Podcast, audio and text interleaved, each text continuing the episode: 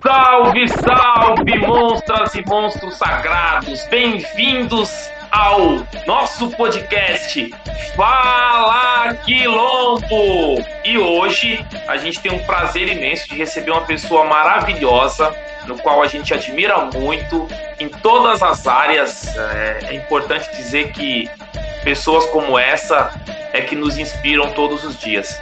Ela é nada mais nada menos do que a fundadora do Movimento Negro Unificado, uma entidade no qual merece muito respeito e que fez e faz e continuará fazendo história em prol da figura do negro na sociedade brasileira. Eu estou falando com Regina Lúcia dos Santos, a nossa grande Regina. Regina, seja bem-vinda ao nosso podcast Fala Quilombo. Boa tarde a todas, todos e todes. E tamo junto.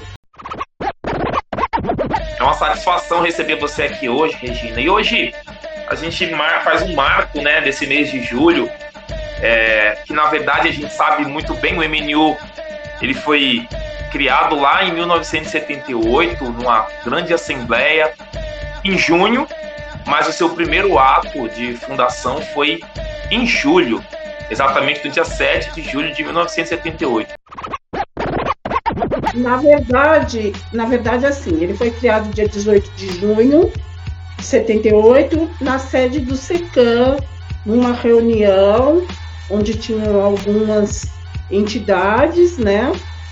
E uh, nessa reunião se decidiu uh, por, por fazer um lançamento público na rua, né? E aí se decidiu que esse lançamento público seria nas escadarias do municipal e as pessoas atrás dos, de fazer os corres para lançar no dia 7 de julho, que acaba de fazer 43 anos. E é muito importante, né, a, esse marco né, histórico de a gente poder estar tá ocupando as escadarias do Teatro Municipal, que a gente sabe muito bem que é um símbolo da burguesia paulistana, onde o movimento negro muitas vezes não tinha nem como passar da porta, né? E ver que o movimento negro ocupou as ruas e por uma causa muito legítima, né? Que foi a questão do, do caso de racismo que os quatro jovens sofreram e a questão do Robson Silveira da Luz. Você pode contar essa história um pouco pra gente? Como é que foi essa articulação? O que, que aconteceu? Então, uh, na verdade, assim, eu não sou fundadora do MNU, né? Milton, meu companheiro, é. Eu sou coordenadora estadual do Movimento Negro Unificado. Uh, em março de 78, uh, não, em abril de 78, quatro meninos negros uh, do time de voleibol infantil do Clube de Regatas Tietê uh, foram discriminados uh, pelos seguranças do clube. Eles queriam nadar e o segurança disse que não iam entrar na piscina, porque se eles entrassem na piscina, imediatamente 100, 100 sócios sairiam do clube, né? Quatro, garotos mesmo. E uh, o técnico ficou muito revoltado com esse fato e levou para o pessoal uh, uh, do SECAM, do, do, de um grupo do SECAM, e nesse meio tempo o Robson Silveira da Luz, que era um trabalhador negro, foi preso acusado de roubar frutas numa feira e foi morto e torturado no 44º Distrito uh, Policial de Guaianazes. O Robson Silveira da Luz era primo do Rafael Pinto, um dos fundadores do MNU, que fazia parte do grupo Decisão no SECAM, junto com Milton Barbosa. E aí esses dois fatos é que levaram à criação, a revolta, né, contra esses dois fatos, é que levaram à criação do MNU. é importante a gente dizer isso aconteceu em plena ditadura militar e que uh, onde a questão racial uh, era proibido de ser abordado. No meio tempo entre a preparação, entre a fundação e a preparação do ato, foi assassinado no bairro da Lapa, aqui em São Paulo, o, o operário Newton Lourenço foi assassinado pela polícia. E isso só uh, foi, foi assassinado pela PM, e isso só engrossou né, os motivos, a, a, aquela revolta que estava latente uh, por conta, e aí. Uh, o ato acontece dia 7 de julho. E no dia 7 de julho vem para o ato algumas, algumas entidades, algumas pessoas de algumas entidades também do Rio de Janeiro, que já vinham fazendo discussões com o pessoal de São Paulo, e aí no ato está presente, além do pessoal de São Paulo, algumas pessoas do Rio de Janeiro, como Lélia Gonzalez, Abdias do Nascimento e outros, né? E além, além do pessoal do Rio de Janeiro, chegou moções, várias moções do, de apoio do Estado da Bahia e também é, de um grupo de presos é, da Casa de Detenção de São Paulo. E foi assim, com duas mil pessoas na frente do teatro, foi lido o manifesto uh, uh, de fundação do MNU. Existe, existe, também né, uma história que o Milton conta sobre a questão da Liga Operária, né? E como a Liga Operária era importante para manifestar né, os pensamentos sobre a questão da introdução do negro, sobre a questão de pautar mesmo a esquerda brasileira, a esquerda radical, referente à atuação do, de negras e negros, né? Em, em sua, então. uma, em sua conjectura, né? Mas e como que a gente tem hoje, né? Hoje a gente vê algo muito semelhante. Eu queria que você falasse um pouco disso, né? Se o MNU ele foi importante para a gente colocar o negro realmente na pauta da, do assunto e na centralidade sobre o que é o racismo estrutural. Na verdade, o MNU nasce, embora uh, um, um, movimento nasce não.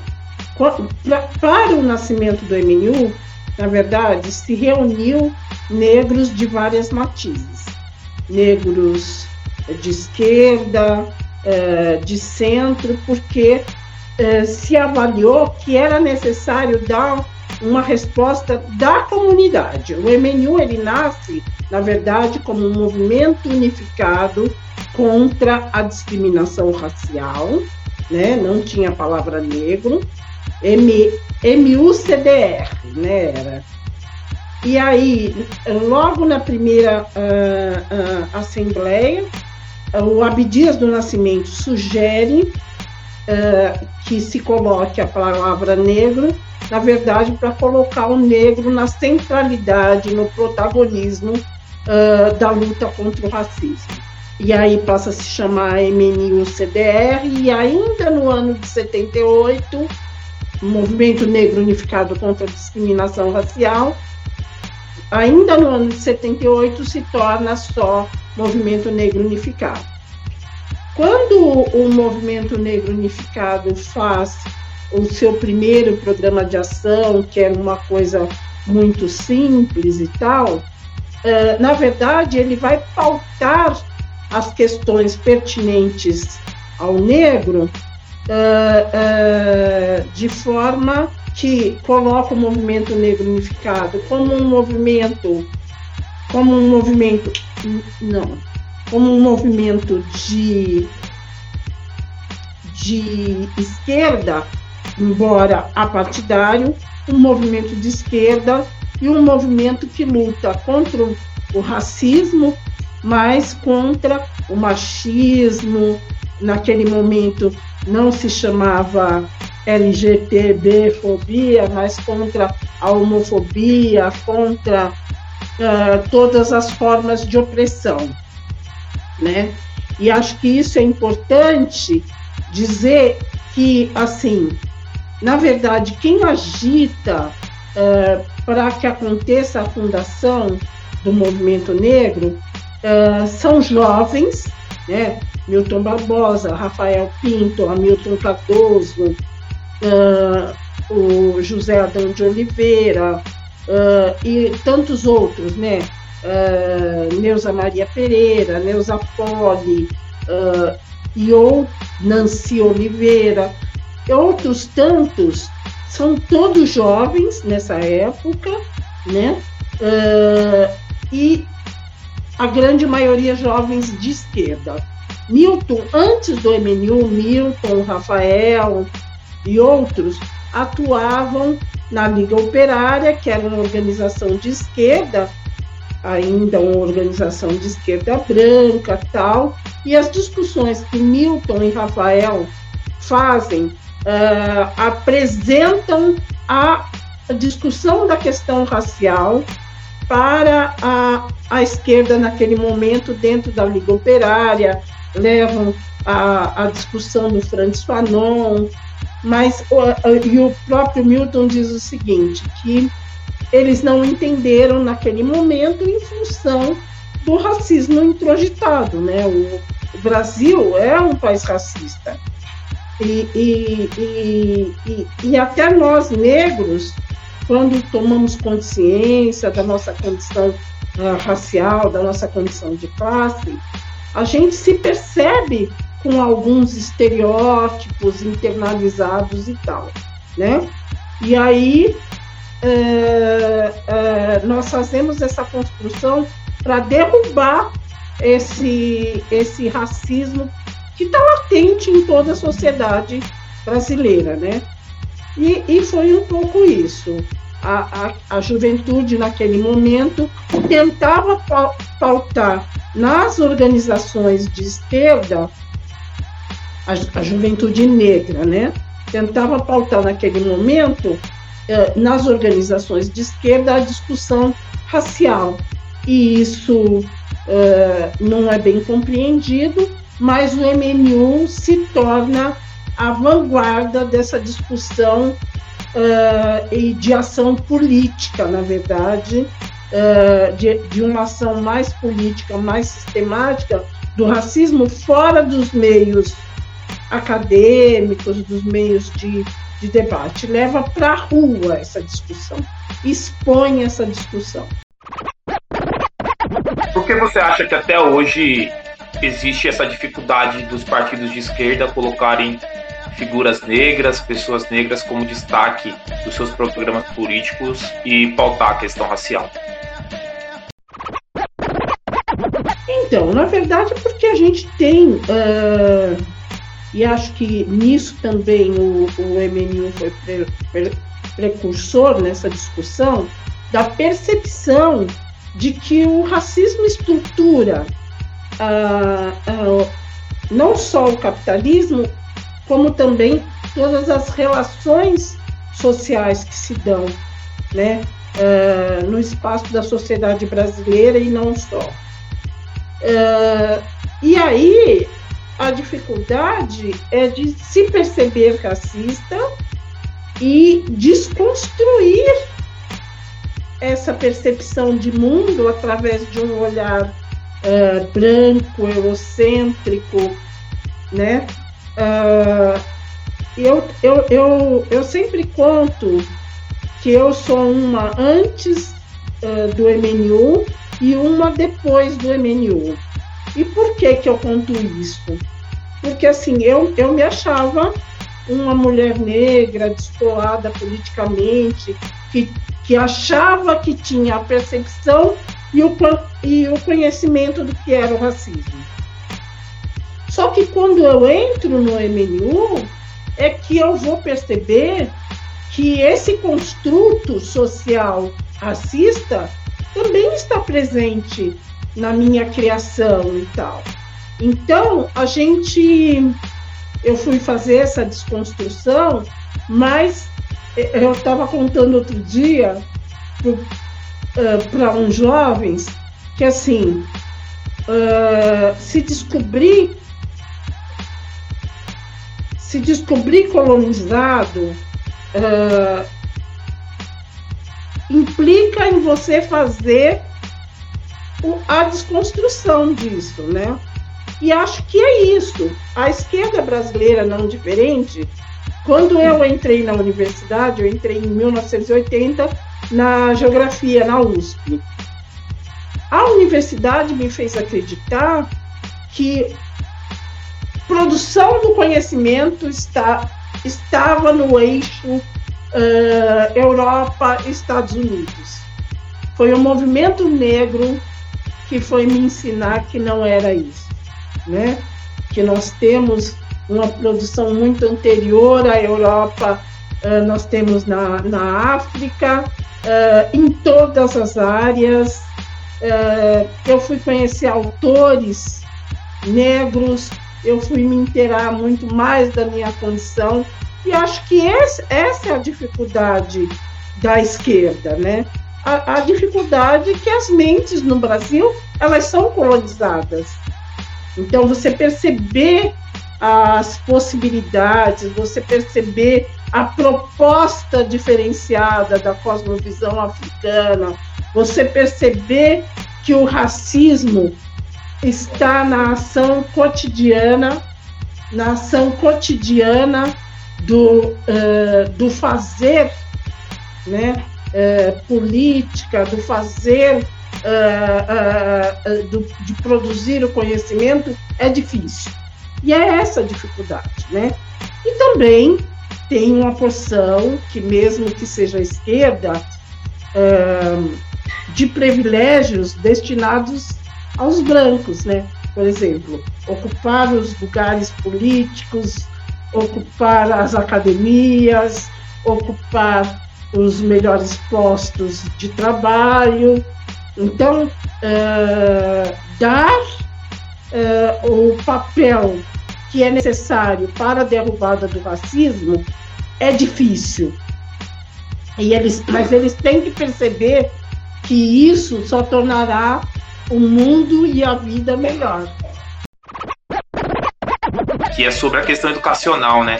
Como é difícil gente conseguir um ensino afrocentrado, no qual a gente desmistifique que não é só apenas Casa Grande Senzala o livro para a gente ler referente à questão afro-brasileira. Né? Existem inúmeros autores e autoras que podem exemplificar isso de uma maneira muito legal.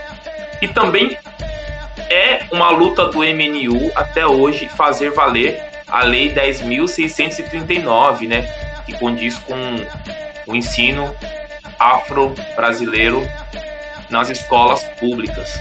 Eu queria que você então. falasse sobre isso, que também é uma luta do quilombo periférico na Câmara Municipal, fazer valer né, a lei. Eu acho que a lei existe, mas ela não se vale dentro do calendário é, educacional brasileiro. Como você vê isso? Como foi importante esse avanço de consciência na sociedade para poder implementar essa lei, que também é uma luta, né? escamotear, esconder, negar a nossa história, a história da contribuição do africano para o processo civilizatório da humanidade e dos negros uh, aqui no Brasil para o processo, para a consolidação uh, do Estado brasileiro, faz parte do ideário racista, né? Então, quando a lei Uh, a lei foi promulgada dia 9 de janeiro de 2003. Né? E a lei tinha uma série de problemas, porque a, a letra da lei em si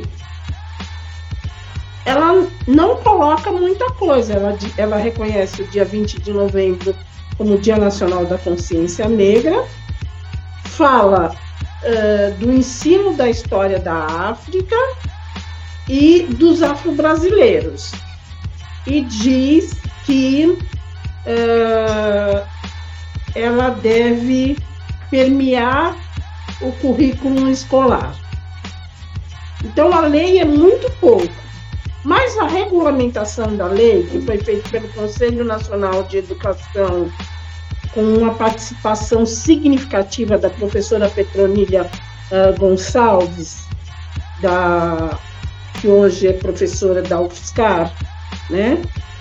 Um, que hoje não, há muito tempo é professora da Universidade Federal de São Carlos, São Carlos a regulamentação da lei é, colocou é, muitas questões e a lei ficou muito, muito é, completa no sentido da necessidade do ensino da história da África. Só que eu, no ano, ela foi regulamentada em 2003. Acho que no ano de 2003 eu escrevi um artigo falando da minha preocupação para a implementação da lei, uh, porque uh, a gente não tinha uma produção acadêmica e como escamotear a nossa história faz parte do ideário racista, a gente não tinha um número suficiente, a gente não tinha professores preparados, a gente não tinha gente que conhecia a nossa história, a gente não tinha nada disso. E no meu artigo eu, eu, eu falava dessa preocupação, porque houve um veto na lei que era exatamente o acompanhamento uh, da aplicabilidade da lei pelo movimento negro. Então a gente tinha, porque quem conhecia, quem propunha literatura é, é, de historiadores, de filósofos e tal, negros, africanos, quem, quem manteve viva a história do negro no Brasil foi o movimento negro, né? Então, aplicar a lei tinha N dificuldades. Nesse meio tempo, a lei hoje tem 18 anos, né? Muito se produziu, muito. A visibilidade do movimento negro também cresceu demais e nós estamos pontuando, apontando a nossa história o tempo todo, né? Então, a gente ainda precisa formar muitos professores, a gente ainda precisa brigar muito com a academia, mas hoje a gente tem um sem número de acadêmicos jovens, negros, mais velhos, produzindo literatura infantil para a criança negra, produzindo uh, livros de história, uh, colocando a, a nossa participação em todos os setores da história do Brasil, colocando os autores importantes como Franz Fanon, Aimé Césaire, Kwame Nkrumah e outros tantos, né? Uh, e eu acho que hoje, obviamente, estamos enfrentando aí governo de extrema direita a nível federal tentando acabar com esta, com a lei, com a aplicação. Estamos com um governo estadual e municipal que não tem que não tem nenhum interesse uh, na desconstrução desse ideário racista, porque é isso que a, a lei, que o conhecimento que a lei propõe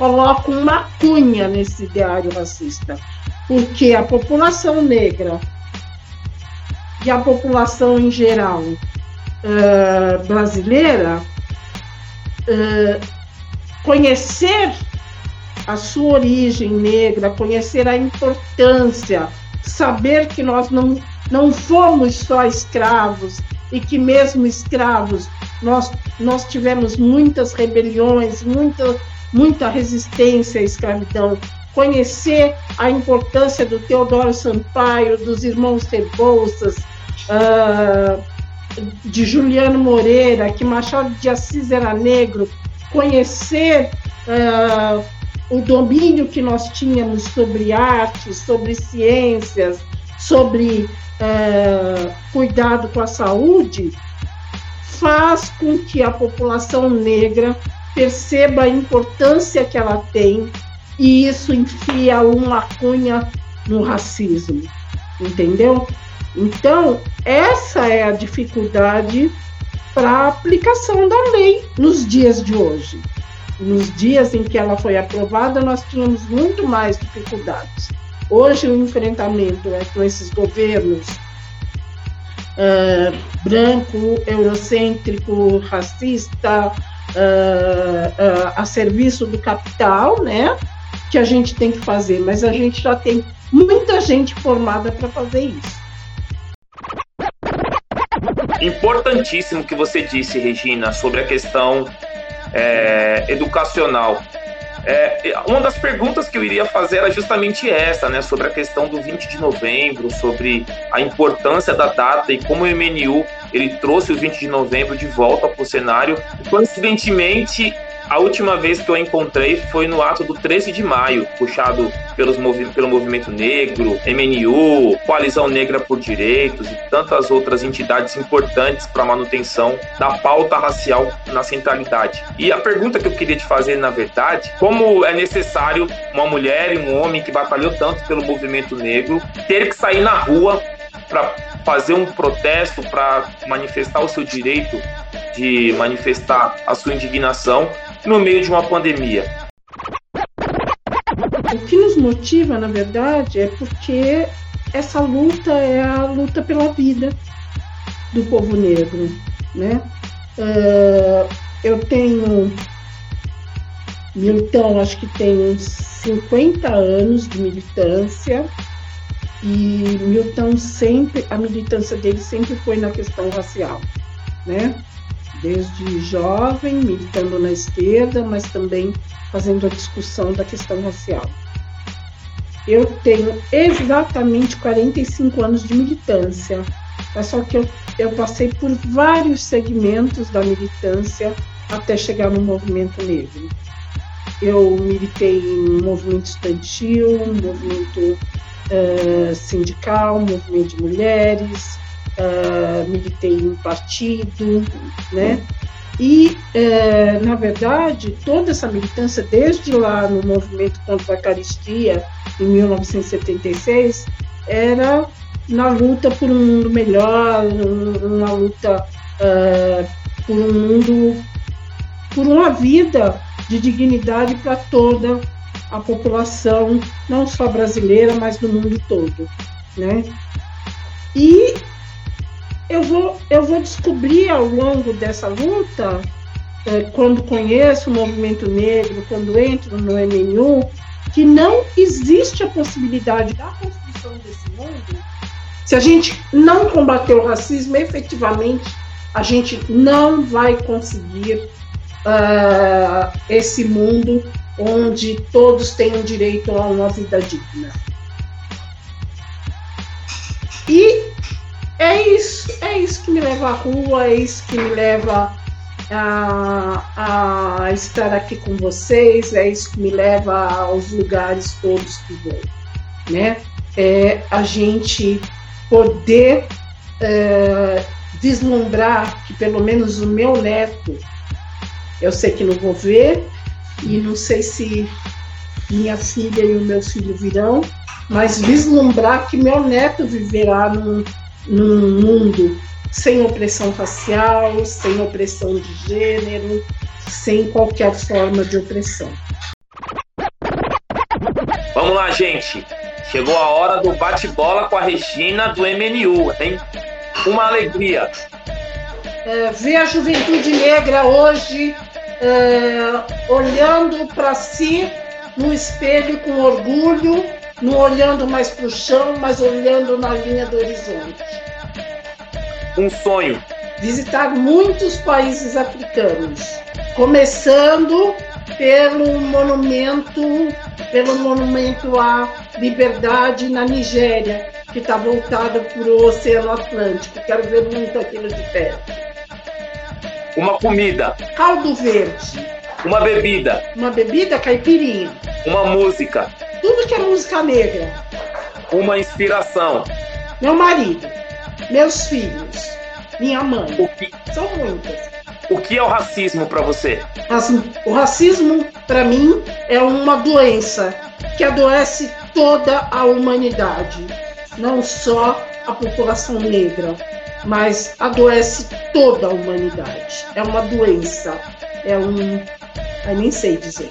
O que a Regina de 2021 diria para Regina de 1978? Luta, porque a luta vai fazer valer a pena, vai fazer a, a vida valer a pena, vai, vai te tornar outra pessoa. Luta. De Regina para Regina. Continue se amando. Parabéns, você passou no teste. muito bom, Regina, muito bom, muito bom poder saber essas coisas suas assim. Eu fico muito feliz mesmo. É, desde sempre é uma referência não só para mim, mas para muita gente. A gente viu que agora no ano de 2020 a gente teve uma ascensão de candidaturas pretas e periféricas, né? A gente é um resultado disso, né? Hoje a gente está ocupando a cadeira na maior Câmara Municipal da América Latina. Somos seis pessoas numa candidatura coletiva e fazemos parte do movimento negro, fazemos parte da coalizão, fazemos parte de inúmeras atividades que acontecem nas periferias. E para você, é, que tanto inspira essa juventude, o que é para você ver a juventude preta e periférica ocupando os espaços de poder hoje? Então, uh, na verdade, a nossa luta sempre foi para isso. Não sei se para ocupar esse poder, mas para que a juventude negra pudesse estar onde ela quisesse estar, né? Uh, onde ela quisesse estar, é, que a juventude negra pudesse se enxergar médico, arquiteto, é, todas as ocupações, político, presidente da república, é, tudo, entendeu? Então a gente a gente fez essa luta muito para isso, né? E na verdade eu acho que uma conjunção de fatores levou ao fato de que hoje a gente tem espalhado pelo Brasil jovens negros, mulheres trans negras, jovens e mulheres negras coletivas, né, uh, uh, pelo Brasil todo de negros e, e eu acho isso de uma importância imensa porque no capitalismo, a gente tem que fazer a disputa do parlamento, porque é do parlamento que saem as leis que regulam a nossa vida no município, no estado e no país. E uh, uh, a gente sempre teve leis construídas pela elite heteronorma branca, heteronormativa, de homens uh, velhos, né? Tudo que a gente conseguiu foi com muita luta, com muita luta mesmo. Uh, muita vida sacrificada no meio do caminho, né? Para que isso acontecesse.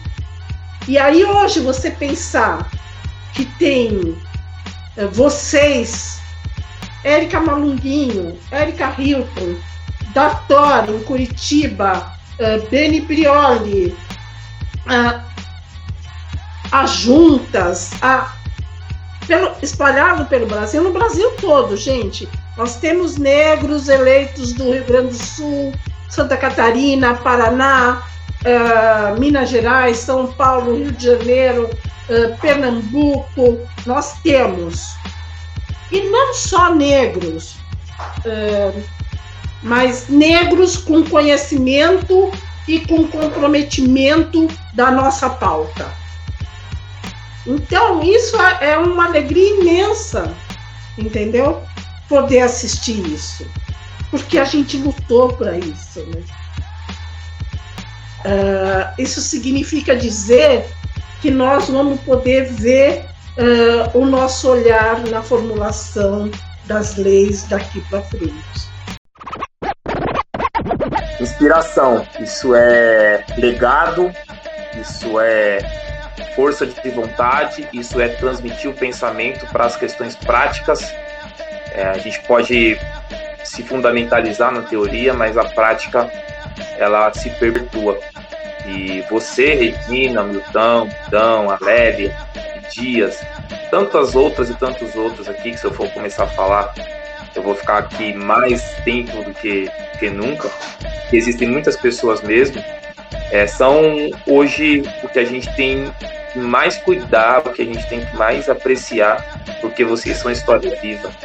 Vocês são o movimento negro vivo e junto com a gente a gente consegue sim fazer formulações e ter uma mudança prática no jeito de pensar da sociedade. Estou muito feliz, muito obrigado, Regina, por essa, essa, esse podcast maravilhoso, essas.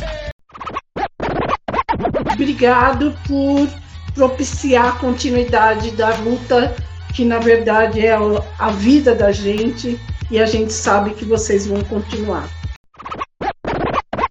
Eu estou muito feliz mesmo e me coloco à disposição sempre que precisar, se for necessário, a minha presença, a minha pessoa. O Quilombo Periférico também está à disposição sempre. A gente está junto nessa luta, nós somos um corpo só.